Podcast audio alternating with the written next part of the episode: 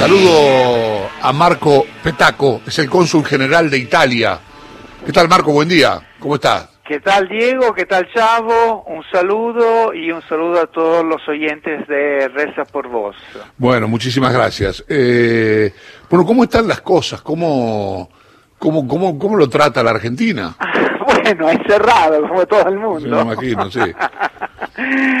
Llegué acá a principios de diciembre y muy entusiasmado porque esto para nosotros es ah, sencillamente el consulado más grande del mundo, así que es un reto profesional y seguramente te, meses, seguramente te dijeron nos tocó lidiar con esta con esta pandemia aquí en todo el mundo, así que claro pues digo seguramente visitar este maravilloso país. seguramente te habrán dicho no sabes qué, qué, rico se come qué, qué buenos restaurantes y, y, eso solo hace crecer las ganas de conocer mejor Argentina.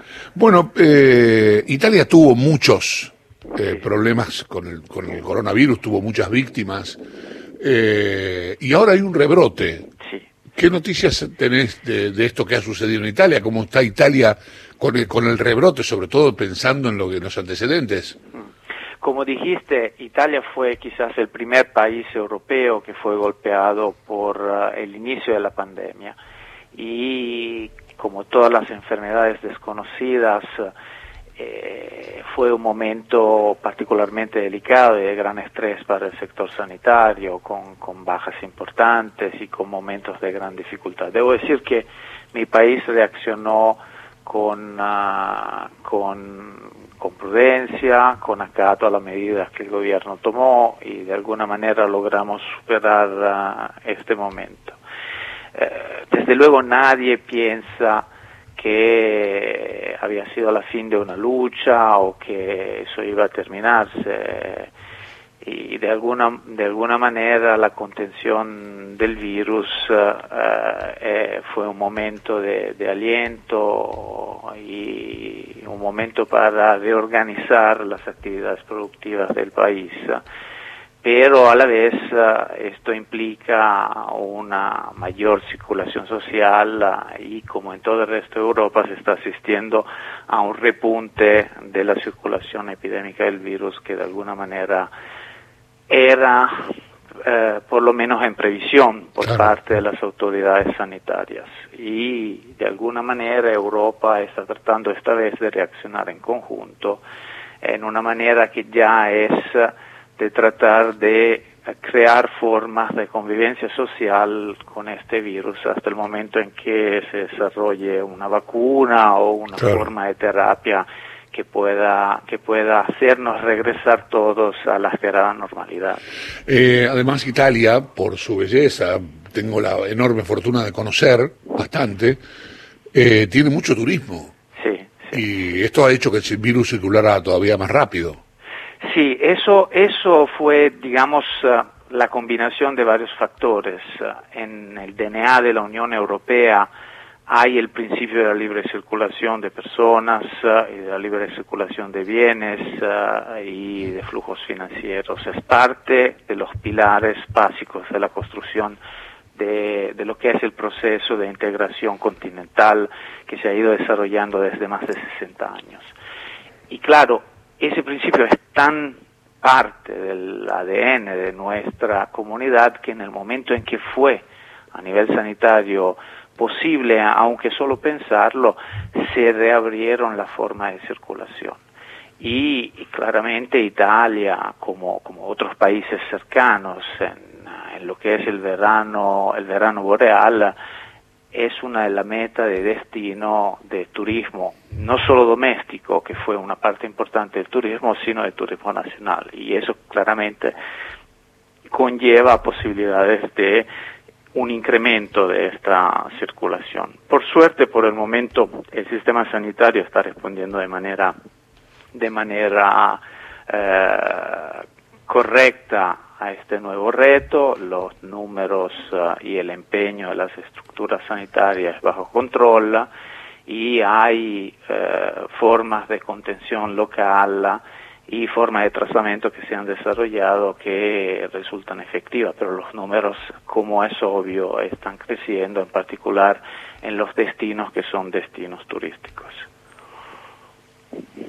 Em, señor Cónsul, buen día. Soy Néstor Espósito. Quería preguntarle por una cuestión doméstica. Usted todavía no ha terminado, imagino, que desarmar las valijas. Y, aquí hay una comunidad italiana, que usted lo sabe mejor que nosotros, que es muy grande y que requiere de los servicios consulares, de la embajada.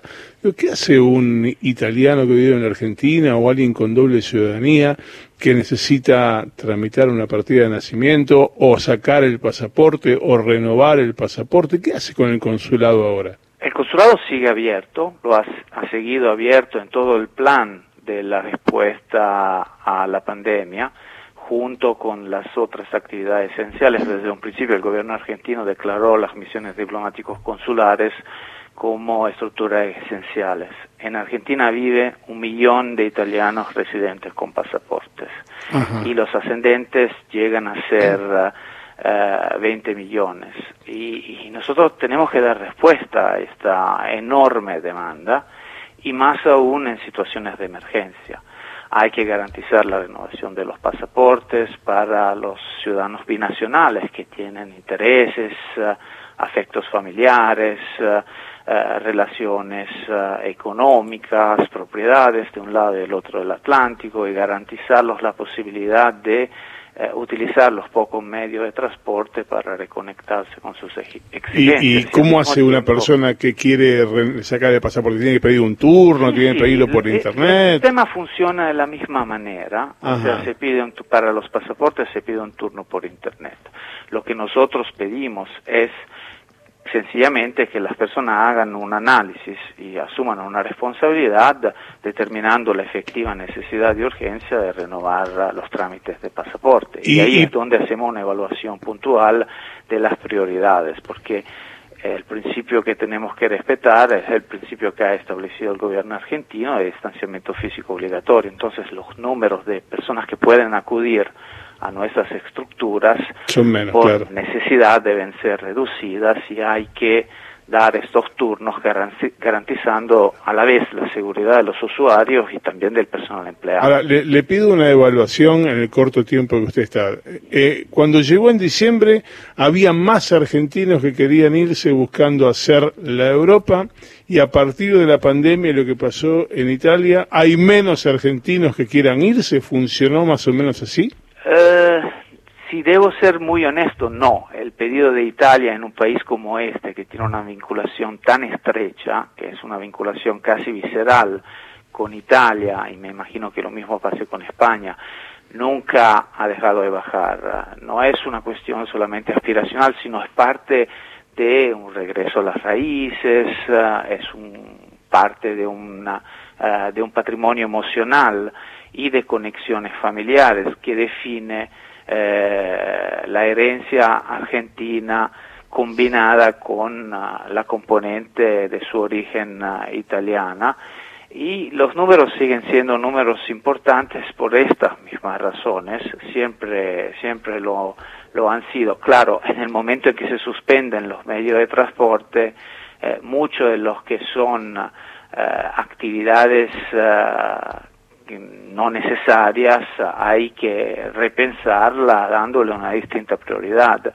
Pero eso viene con una merma de, las posibilidades de respuesta, entonces para nosotros siempre son números ah, muy importantes y es un reto poder, uh, poder alcanzar las necesidades de todos.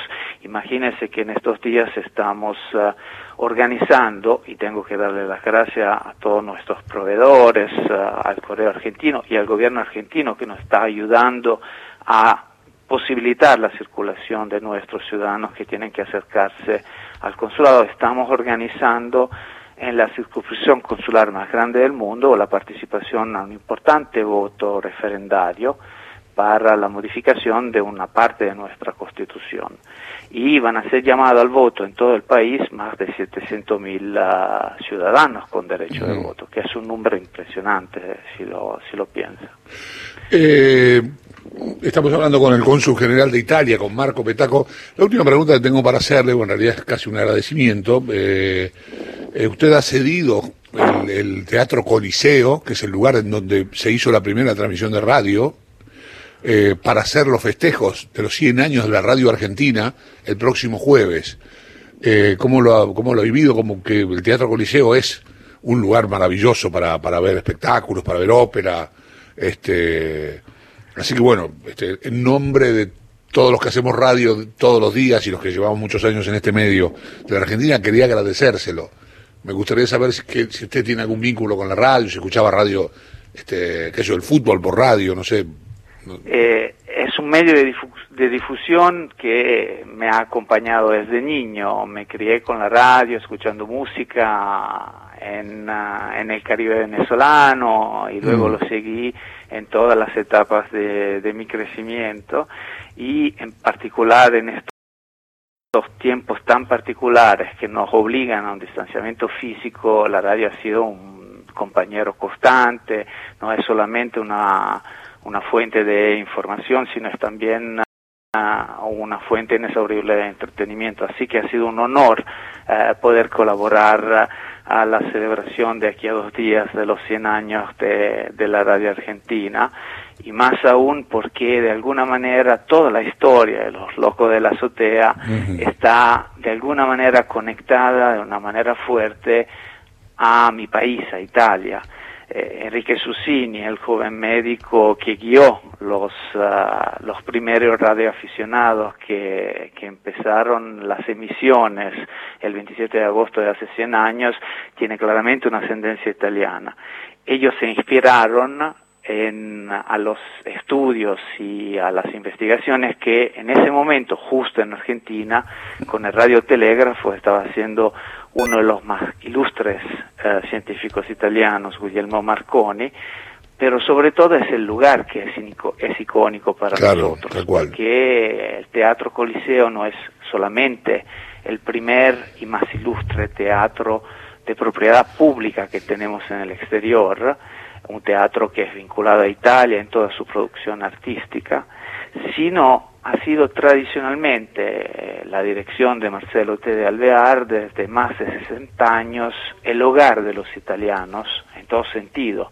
Es la sede física eh, de Casa Italia, ha sido donada por el primer cónsul italiano en, en Argentina, el conde Félix Loria, en los años 40, y desde ese momento ha sido por muchísimos años la sede del consulado italiano y sigue siendo el lugar donde residen muchas de las entidades de fomento y de las asociaciones italianas y de nuestro Instituto Italiano de Cultura.